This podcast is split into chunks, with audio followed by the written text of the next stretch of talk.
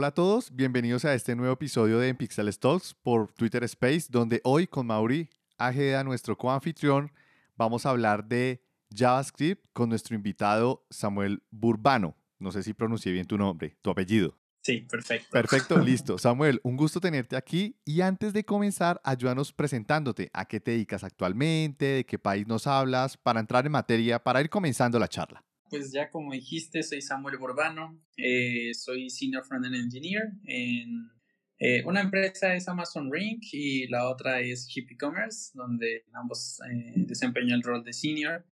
Y nada, llevo trabajando ya en desarrollo alrededor de 10 años mucho más dedicado al frontend hace como 4 o 5 años probablemente.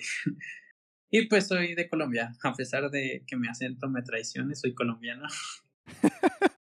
¿De qué parte? ¿De qué parte? Yo también, yo soy, pues, rolo prácticamente toda la vida viviendo en Bogotá. Ah, no, sí, pero a ti sí se te nota por el acento. Ah, sí, yo sí, eso sí, yo, yo no intento ocultarme, me nota por los poros, se sale. No, y es que así yo no quiero ocultarlo, pero es que yo soy rolo también. Lo que pasa es que fui criado en Ecuador eh, y después vine a vivir en Medellín.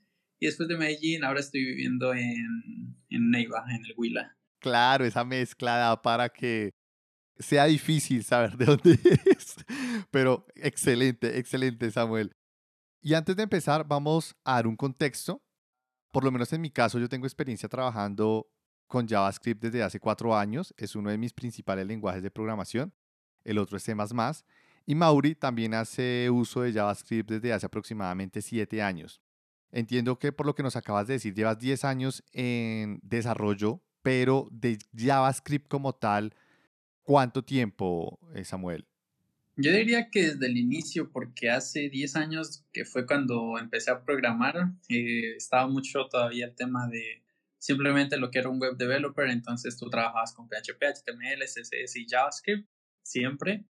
Entonces, sí o sí, yo trabajaba mucho más con PHP, pero tenía que tocar JavaScript para la parte del frontend de las páginas web. Entonces ya tocaba JavaScript, pero lógicamente en aquel entonces recuerdo que era mucho más jQuery por todo el tema de compatibilidad y todo esto. Ahora es un poco más fuerte el hincapié en aprender bien lo que es JavaScript, entonces podría decir que digamos hace unos seis años eh, fuertemente trabajando ya full con JavaScript en backend y en frontend. Perfecto, perfecto. Y hago este preludio, primero, que quede en el podcast y segundo, para que todas las personas que están aquí presentes también sepan, pues, por qué estamos hablando de JavaScript y qué experiencia tenemos. ¿Listo? Que no simplemente es porque nos leímos un tutorial o, llevamos un par de días aprendiéndolo y quisimos armar esto. No, pues la idea es también aportar conocimiento y experiencia, ¿vale? Ahora sí entrando en materia, ¿cuál fue el primer proyecto en el cual hiciste uso de JavaScript profesionalmente hablando? Ya profesionalmente de una manera súper, súper fuerte, que es, digamos, cuando ya utilizábamos un framework y todo, fue hace alrededor de cinco años, que fue cuando trabajé, de hecho, con Vue, que es uno de mis frameworks favoritos para trabajar con JavaScript en el frontend. Eh, fue una aplicación bastante grande, para aquel entonces Vue aún estaba en una versión muy beta, entonces que sí o sí conocer cómo Vue funcionaba internamente. Tuvimos muchas contribuciones eh, con el equipo core de Vue y cosas por el estilo. Entonces fue una experiencia muy interesante y creo que fue donde más me llegué a meter con un lenguaje de programación como JavaScript, porque había muchísimas cosas pasando alrededor de, lo que era Vue como framework en aquel entonces. Ese, ese proyecto me imagino y, y por el simple hecho de tocar Vue y, y, es algo que de lo que queremos platicar más adelante, pero te permite, con, bueno, o al menos te permitió, hablando ya en pasado, conocer muchas, muchas de las cosas o partes o peculiaridades o features que tiene JavaScript. Digamos que dentro de ese, de ese proyecto y parte de, partiendo de, de, de los inicios con los que comenzaste, ¿cuál crees que ha sido como que esos features o componentes que, que tiene JavaScript, el que te ha costado más aprender. Háblese, por ejemplo, de closures, de toda la parte del prototype o, o del este famoso IFE, hablándolo en, español, que es la parte de los immediately invoke function expressions. De todos estos conceptos raros para algunas personas, ¿cuáles crees que ha sido lo que más te ha costado? El objetivo de aquí es que conozcamos un poco más. Digo, a veces hay tantas cosas que a pesar de que nosotros ya llevamos algo de tiempo trabajando, pues sale algo nuevo que tal vez no conocíamos o es, es ese, ¿no? Que nos compartas como que esa experiencia de lo que se te ha complicado y cómo has lidiado con ello. ¿Cuál ha sido como que el mecanismo para, para aprender de, de la forma más sencilla algo tan complejo? Sí, inicialmente yo creo que una de las cosas con las que más me golpeé la cabeza fue aprender bien todo el modelo reactivo de, de pues cómo funciona cualquier framework reactivo, ¿no? En aquel entonces todo era súper nuevo en, ese aspecto. Vue era un framework que proponía una forma muy, muy nueva de trabajar con reactividad y era muy diferente a como lo trabajaba React, porque React eran simplemente como componentes de UI.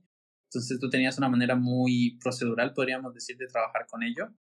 Pues resultaba muy sencillo trabajar en React, pero Vue era un modelo súper reactivo. O sea, tú tenías una variable que simplemente cambiaba una parte muy específica de tu template y no tenías que renderizar todo tu componente por como lo habías hecho, y ese sistema reactivo fue muy, muy interesante de aprenderlo. Ahí fue cuando aprendí los conceptos de JavaScript específicos como el proxy, cómo funciona pues en conjunto con el reflect y cómo en conjunto todas estas cosas forman lo que es el patrón reactivo que conocemos ahora. Eh, con esto que nos permitía trabajar con lo que son efectos, con triggers, con tracks y un montón de cosas así. Súper, súper interesantes. Y pues lógicamente estas son cosas que no están muy bien documentadas, que digamos, en Internet. Tú tienes la documentación de qué es un proxy en JavaScript, pero no tienes como tal una implementación real de un caso de uso, digamos, que tú estarías utilizando pues día a día, ¿no? Y como menciono, nosotros trabajamos mucho en una versión muy beta de lo que era Vue, entonces eh, llegar a trabajar con ese tipo de cosas era muy complejo. Y el modelo que yo siempre sigo cuando no entiendo algo es simplemente meterme al código fuente de las cosas. Me gusta mucho meterme al código fuente y simplemente ver cómo es que ellos lo están implementando quizás sacar esos pedazos de códigos y implementarlos yo mismo y de esa manera pues aprender mucho mejor eh, cómo es que funcionan las cosas. Eso ahí fue lo que de hecho me llevó a enamorarme de Vue, podría decirlo así, porque pues su modelo reactivo es simplemente perfecto, es, es un modelo reactivo al 100%, ¿no? ¿no? Como en el caso de otros frameworks. Pero sí, yo diría que ese, ese más que nada fue una de las cosas con las que más batallé en su tiempo. Y algo que me gustaría lo digo, porque aquí ahorita hablamos de frameworks, pero a nivel de JavaScript, ¿algún tema en particular? Digamos de JavaScript como lenguaje, yo supondría que los closures es uno de los temas más complejos que tenemos en JavaScript, si no has trabajado mucho tiempo con él. Puede ser bastante, bastante enredado y de hecho creo que es una de las cuestiones por las que es una de las preguntas más comunes cuando te entrevistan para algún trabajo con JavaScript. Entonces, yo creería que los closures es un tema muy importante entender que si no lo sabes deberías aprenderlo sí o sí, que es sumamente importante. Otro de los puntos que queríamos tocar, creo que de manera implícita con tu comentario anterior lo hiciste, pero digo, lo dejo abierto en el caso de que tú consideres que hay algún otro, pero es eh, a nivel de frameworks, el, ya sea framework o biblioteca, ¿cuál crees que ha sido el que más te ha aportado como developer en JavaScript? O sea, que te ha, que te ha permitido conocer más del lenguaje. Porque, por ejemplo, en lo particular, AngularJS fue uno de los que cuando recién iniciaba me ayudó mucho porque me, me ayudó a entender toda la parte de closures, de lo de binding, de los templates. En general, eh, a través, justo, justo el mecanismo que mencionas, ¿no? Había algo, pero pues yo quería entender cómo hacían esas cosas y, lo que, y la forma en que lo hacía era metiéndome al código fuente de la biblioteca, y en este caso del frame. Entonces, eh, es sobre eso, ¿no? Conocer cuál crees que te ha permitido. Porque, por ejemplo, en el caso de Joao, recuerdo que es React, ¿cierto? Sí, sí, sí, sí. En mi caso fue React. Cuando empecé a trabajar React.js, me ayudó a profundizar mucho más en los conceptos de JavaScript, porque finalmente yo empecé con JavaScript con cursos muy básicos para poder comprender cómo ejecutarlo, cómo arrancar con Node.js, porque pues yo venía de un background de C Sharp y Python, entonces, y, y después pasé a C++, entonces como que siempre aprender uno nuevo y comprender pues las bases, empecé con las bases, pero me generaba de nuevo demasiadas preguntas el lenguaje como tal. Gracias a React.js como que me y a la documentación que fui leyendo, directamente en la página, como que me fui dando nociones mucho más claras de cómo funcionaba. Entonces siempre hay como que una herramienta que te permite desarrollarte un poco mejor en el lenguaje. Entonces en ese caso, Samuel, ¿cuál sería la tuya? Sí, yo podría mencionar dos específicas y una es Vue, sí, como framework, porque como ya mencioné, trabajé mucho tiempo metiéndome en el código fuente de Vue. trabajé muy de la mano con el equipo core de Vue para la empresa con la que trabajaba en aquel entonces y me enseñó muchísimo de cómo es que se estructura realmente un framework internamente y cómo es que funciona todo su patrón. Y el otro que podría mencionar es video.js. Probablemente algunos lo han utilizado para eh, trabajar con medias en un sitio web. Y este lo menciono específicamente porque me enseñó muchísimo que el desarrollo web como tal no es simplemente eh, escribir código para la web. no, no sé muy bien cómo ponerlo, pero me refiero a que, por ejemplo, en Vue.js tú entiendes que hay muchas cosas más pasando detrás que solamente código. Eh, tú tienes que entender, por ejemplo, cuáles son las políticas específicas para poder eh, interactuar con una página en cuanto a medias en lo que es iOS, en Android. O sea, cada sistema operativo y cada navegador independientemente tiene sus políticas de cómo tienes que codificar algo para que esto funcione. Eh, un ejemplo muy común es el autoplay el autoplay no es algo que pueda suceder en un eh, dispositivo con iOS de manera automática si el usuario antes no ha interactuado con un sitio. Lo que no pasa en Android con Chrome, por ejemplo. Entonces, son ciertas cosas que tú aprendes como a entender en el desarrollo web, que no es simplemente echar código como tú quieras, porque puede que esto simplemente no funcione en algunos navegadores y ellos no lo soportan. Y esta es una batalla que ya tenemos desde hace mucho tiempo con toda la incompatibilidad de navegadores, pero ahora es un poco más eh, referenciada a cómo las empresas básicamente utilizan JavaScript para todo lo que hacen, ¿no? Entonces, es entender como esa partecita de que no solamente tenemos que entender qué es lo que hace el código. Eh, básicamente, cuando tú haces un autoplay, simplemente dices que este video haga un punto play y ya, tú das por hecho que ese video va a ser un play. Pero no es tan así, ¿no? Tú tienes que entender también que los navegadores tienen sus políticas para poder eh, dejar que un usuario escuche de manera automática un audio o un video cuando entra a tu sitio web. Pero sí, esos son los que más enseñanzas me han dejado en cuanto a desarrollo. Genial, genial, Samuel. Y continuando sobre esa línea de frameworks, Samuel, ¿cuál es tu postura respecto a la gran variedad de frameworks y bibliotecas que salen día a día? Porque prácticamente parpadeas y nace otro. Entonces, para ciertas personas puede llegar a ser abrumador ver tantas opciones en el mercado, ver tantas posiciones y oferta laboral, una avalancha de opciones que uno dice, bueno, pero entonces ¿en qué me enfoco? ¿Aprendo de todo un poco, pero cero profundidad? ¿O qué hago ahí? ¿Cómo ves el mercado y cómo ves esa, esa, esa, ese comportamiento, sobre todo con JavaScript? Uy, esa es una pregunta bastante compleja porque como dices es un mundo súper cambiante, el desarrollo web es de lo mejor pero también de lo peor. Yo diría que no de lo peor porque pues a la final si a ti te gusta estar en constante aprendizaje pues es lo perfecto, ¿no? Nunca tienes que parar de aprender aquí. Pero no, la verdad no sé cómo sentirme porque pues llevo ya como menciono 10 años en esto y siempre hay algo nuevo que aprender, entonces es básicamente eso. Yo creo que el desarrollo web genera como una cultura de estar aprendiendo siempre porque si dejas de aprender te quedas estancado simplemente. Y es que no sé qué más agregar a eso porque es que sí es bien complejo. Sabes, como que ir acotando un poco porque sí es complejo, pero por ejemplo, ¿cuál es tu métrica o, o cómo le haces tú? Porque como bien dices, tienes que estar aprendiendo todos los días, todos los meses, pero ¿cuál es como que la forma en que tú decides? Voy a aprender este framework y no me voy a estar perdiendo o, o, desviando en el aprender otro. ¿Cuáles serían como que tus métricas que tomas en cuenta ante este boom que hay a cada rato? Me, me gustó la referencia que mencionó Joao de que parpadeas y ya salieron otros tres este, frameworks o, bibliotecas. ¿Cuál es como que el parámetro que tú usas ahí para decidir eh, cuál aprender? Sí, esto es algo interesante porque hace poco lancé un tweet precisamente hablando sobre ello. Eh, y es interesante porque yo soy una persona que no se enfoca mucho en el framework, la verdad, a pesar de que soy muy evangelista de Vue y me encanta que las personas se conviertan a Vue. Eh, la verdad es que soy muy pro de lo que es Vanilla. Eh, o sea, me encanta mucho conocer cómo es que funciona JavaScript en general, más que un framework o cualquier otra cosa, y esto es sumamente importante.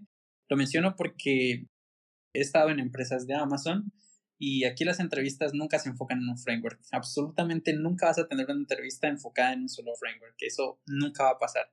Las verdaderas preguntas que importan son aquellas que se enfocan en el lenguaje. Eh, y esto es debido a que si tú sabes bien el lenguaje de programación que estás utilizando, cualquier framework va a ser fácil para ti.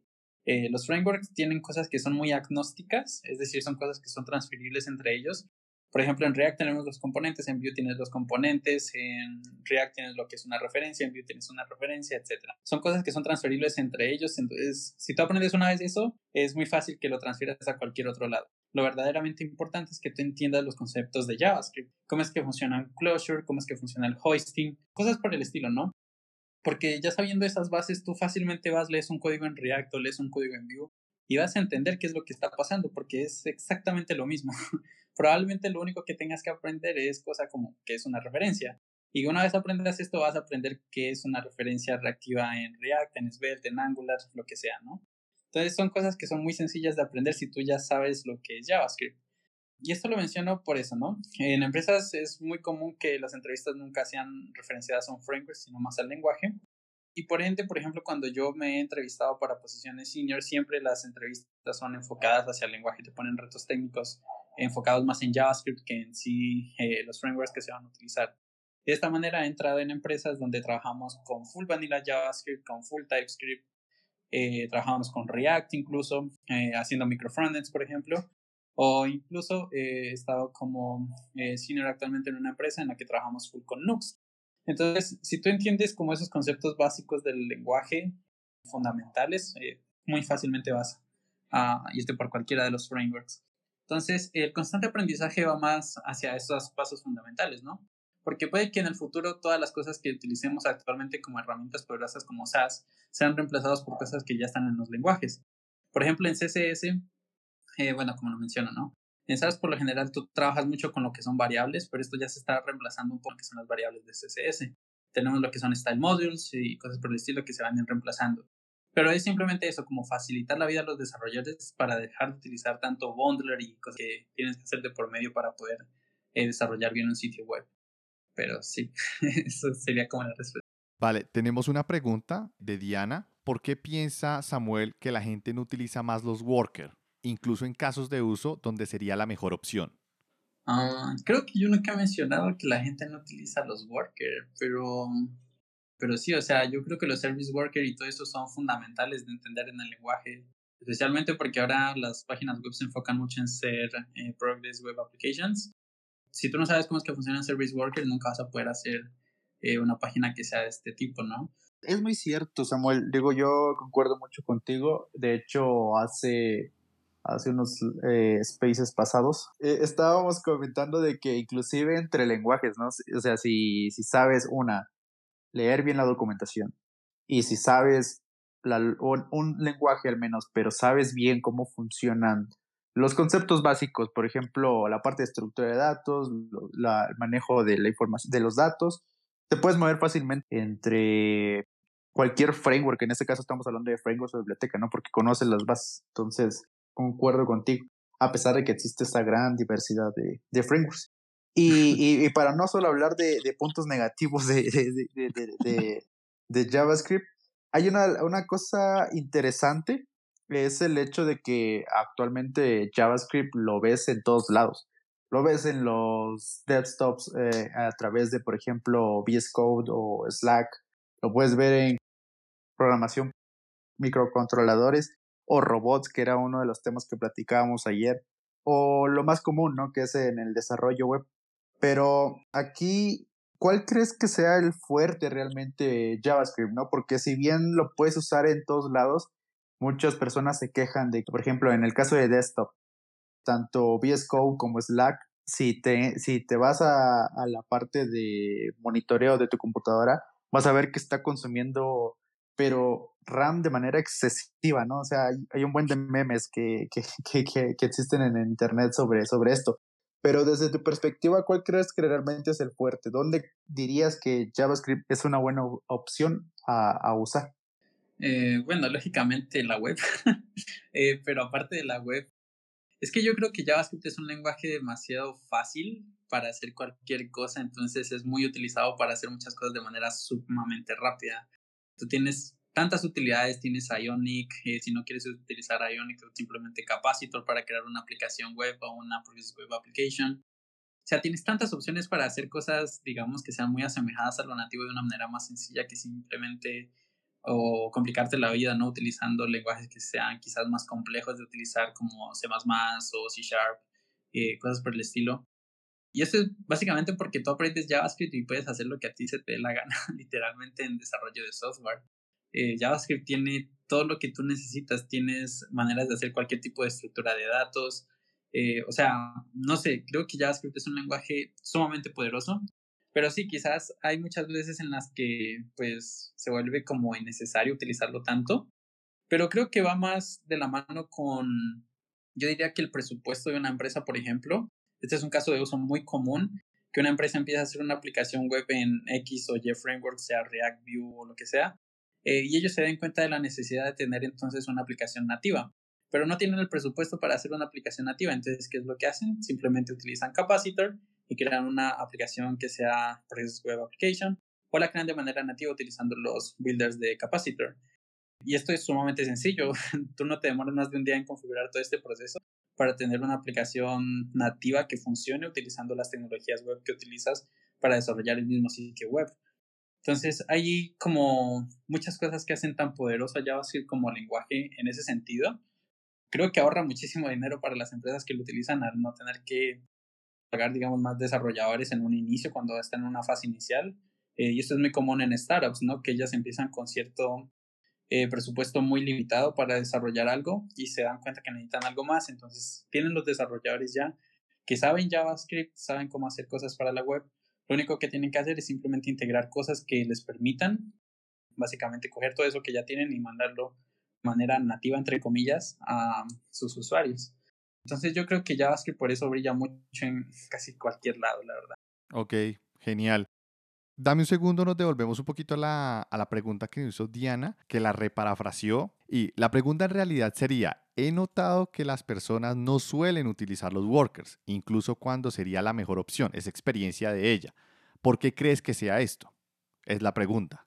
Eh, yo creo que es más desconocimiento de los desarrolladores porque los workers son sumamente importantes, eh, aunque claro, depende de lo que se esté haciendo, ¿no? Pero creo que son sumamente importantes. Si estás desarrollando una Progress Web Application que necesite cachear cosas o simplemente estás haciendo un sitio que sí o sí tiene que funcionar de manera offline, por ejemplo, tienes que sí o sí aprender cómo es que funciona un worker, eh, o sea, los web workers, los service workers o cualquier otra de estas.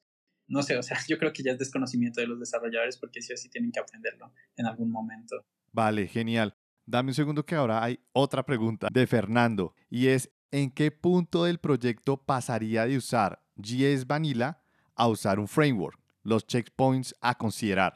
Eh, la verdad, yo empezaría a utilizar un framework desde el inicio. porque a la hora de la verdad un proyecto web es muy similar en todos sus aspectos, o sea, tú siempre vas a tener eh, la necesidad de crear componentes, la necesidad de crear rutas, eh, crear un sistema de diseño, tener los estilos eh, ya bien formateados, etcétera, ¿no?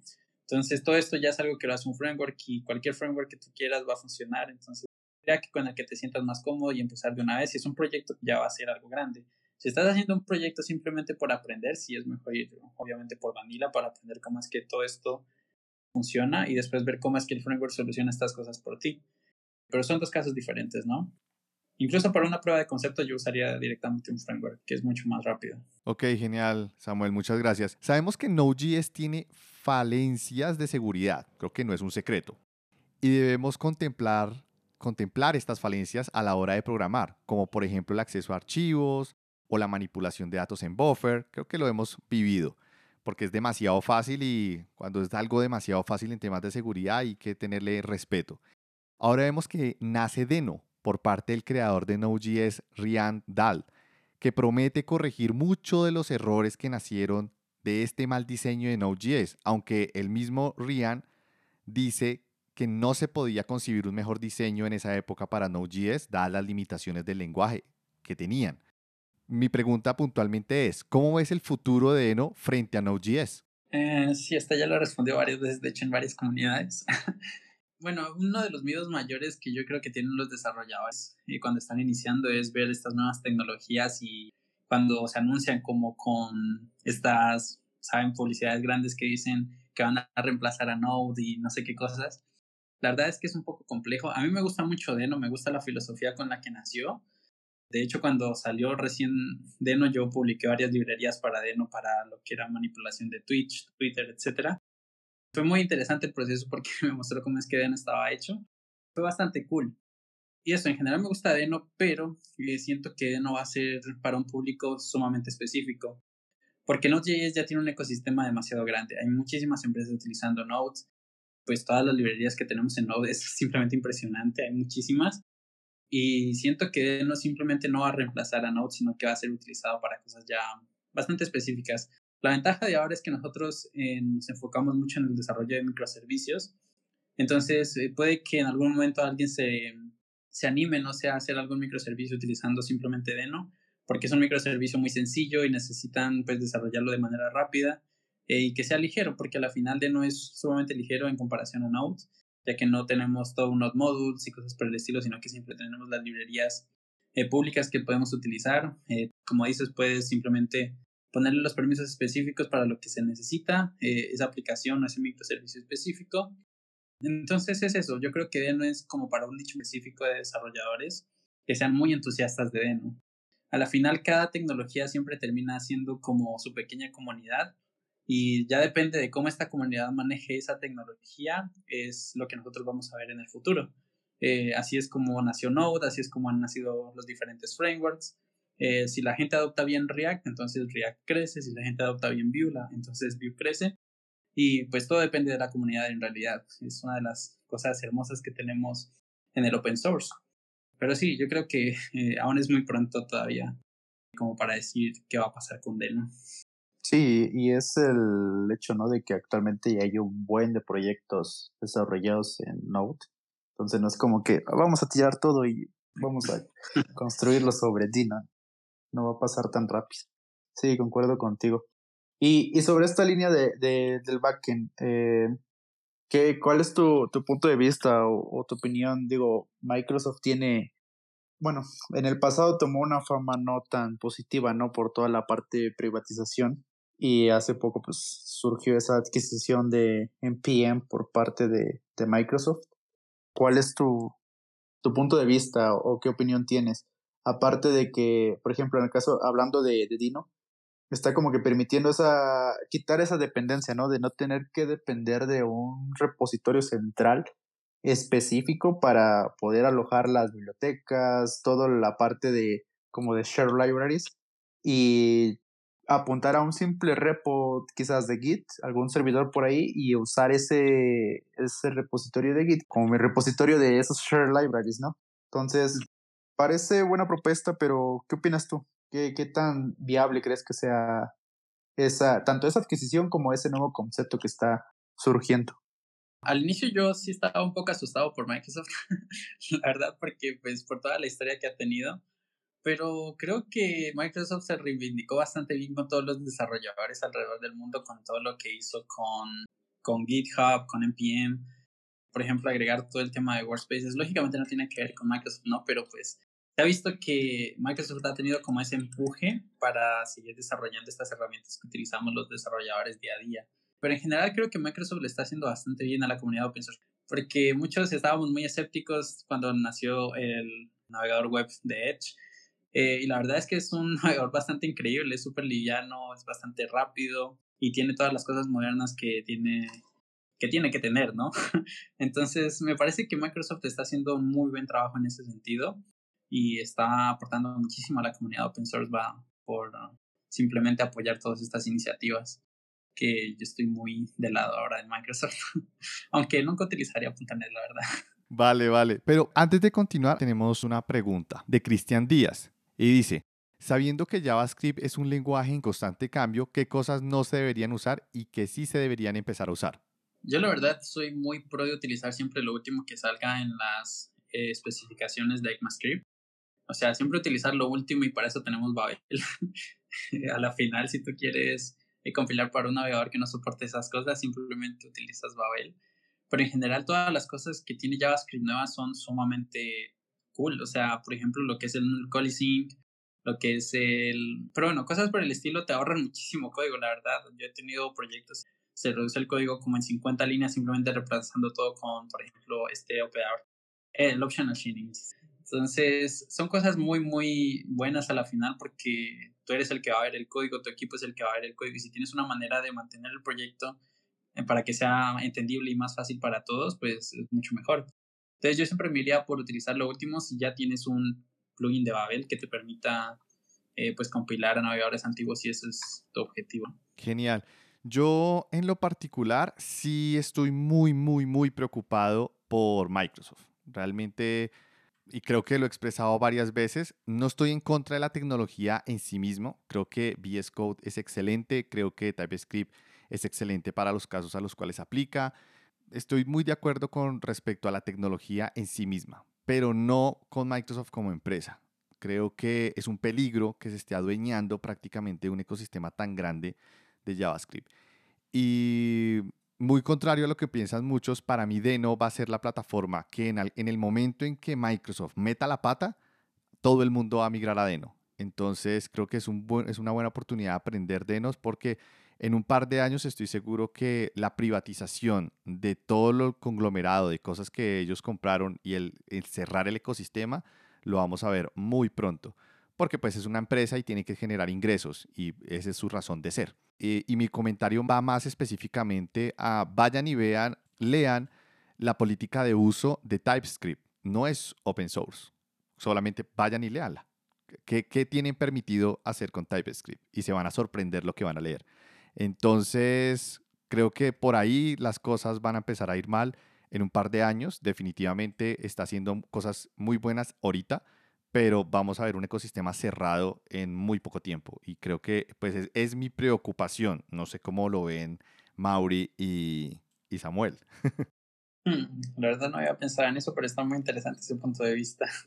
Y pues a la final tendría sentido, ¿no? Como dices, es una empresa y necesita generar ingresos.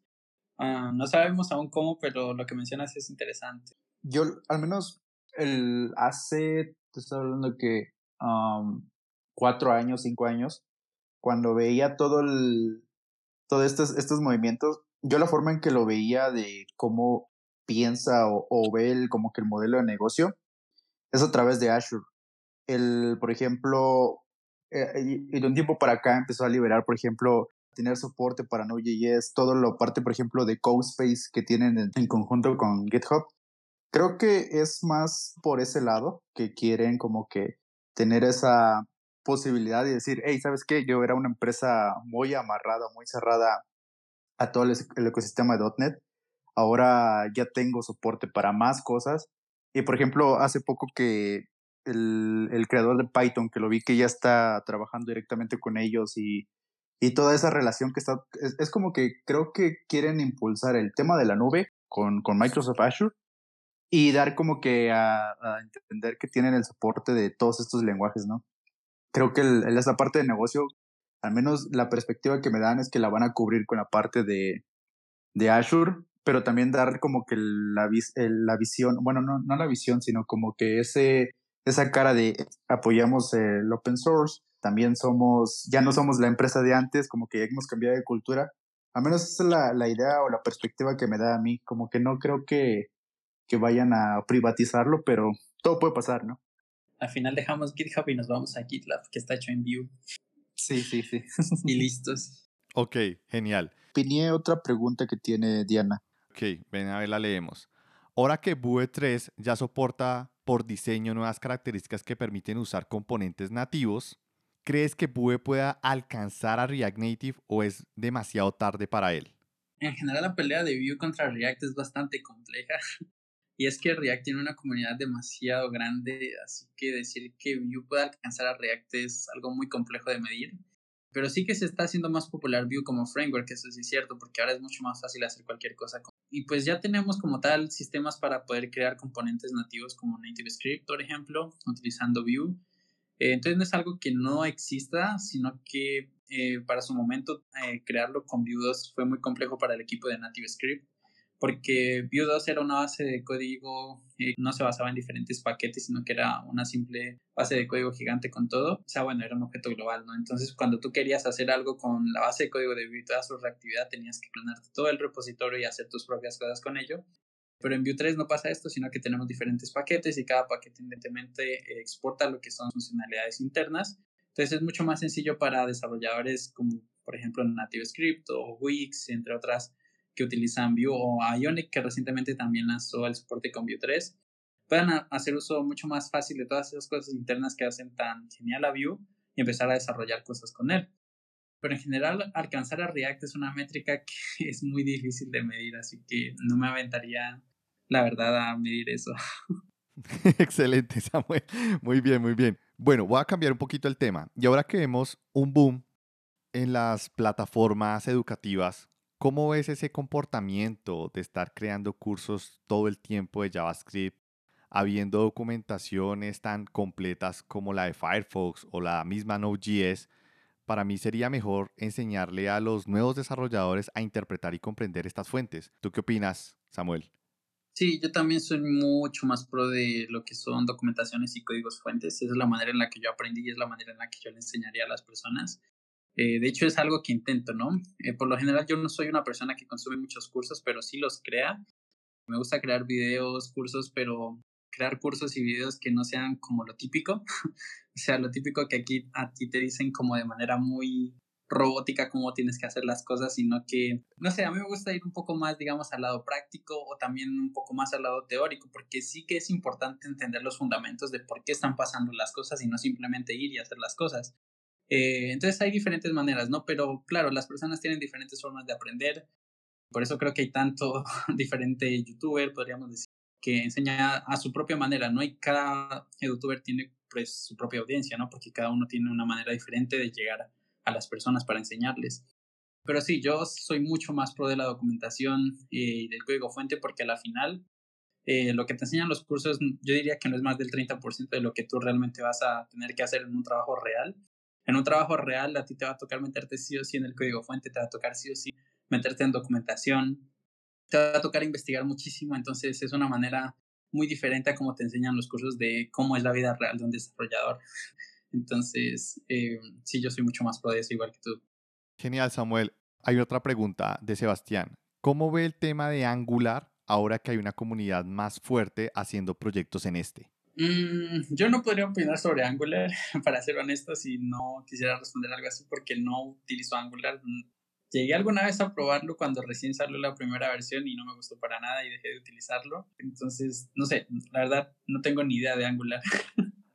En lo particular, digo, eh, yo del front ya tiene rato que no me, me, he sumergido tanto, es más del lado del backend, pero de un tiempo para acá ya, ya no escucho mucho sobre Angular. Digo, después de todo este boom de Angular 4, 5, 6, 7 que comenzaba a salir de manera súper rápida, a diferencia, por ejemplo, Angular JS.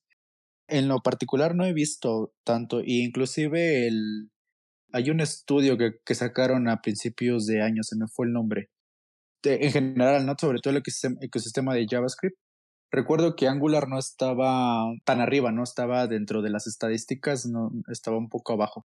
Ahorita lo, lo busco y se los comparto aquí en el, en el space para que puedan echarle un vistazo. Pero yo creo que ya lo han visto, digo, es muy, muy famoso ese como que recopilatorio, ¿no? De todos los, los stats a nivel de, de, de JavaScript tocando el tema de la parte de, educación, me gustaría que con toda esta experiencia que tienes, Samuel, nos dieras como que recomendaciones, ya sea de personas a quien seguir, de algunos libros, digo, de documentación no, no, porque pues ya, ya sabemos, por ejemplo, la de Mozilla, que es la, la más famosa, pero cosas muy particulares que, digamos, no lo encuentras tan fácil, ¿no? Como que necesitas meterte mucho en el mundo para poder conocer a esos. Por ejemplo, yo en lo particular conozco, yo creo que también lo conoces, es Eric Elliott, es muy, muy, muy famoso en el tema de, de JavaScript.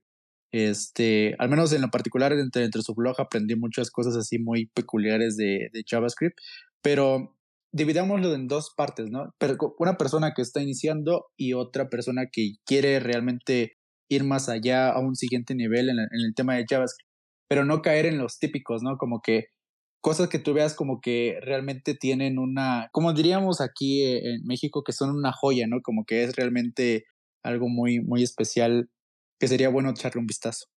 El recurso más importante eh, que yo siempre le comparto a todo el que me pregunta por un libro o algo así para aprender JavaScript de verdad es el libro de Eloquent JavaScript. Para mí es el libro definitivo de cómo aprender bien JavaScript. Es un libro que va desde lo más básico hasta súper complejo se mete en cosas de cómo hacer un videojuego simplemente utilizando JavaScript de HTML, que es una cosa maravillosa.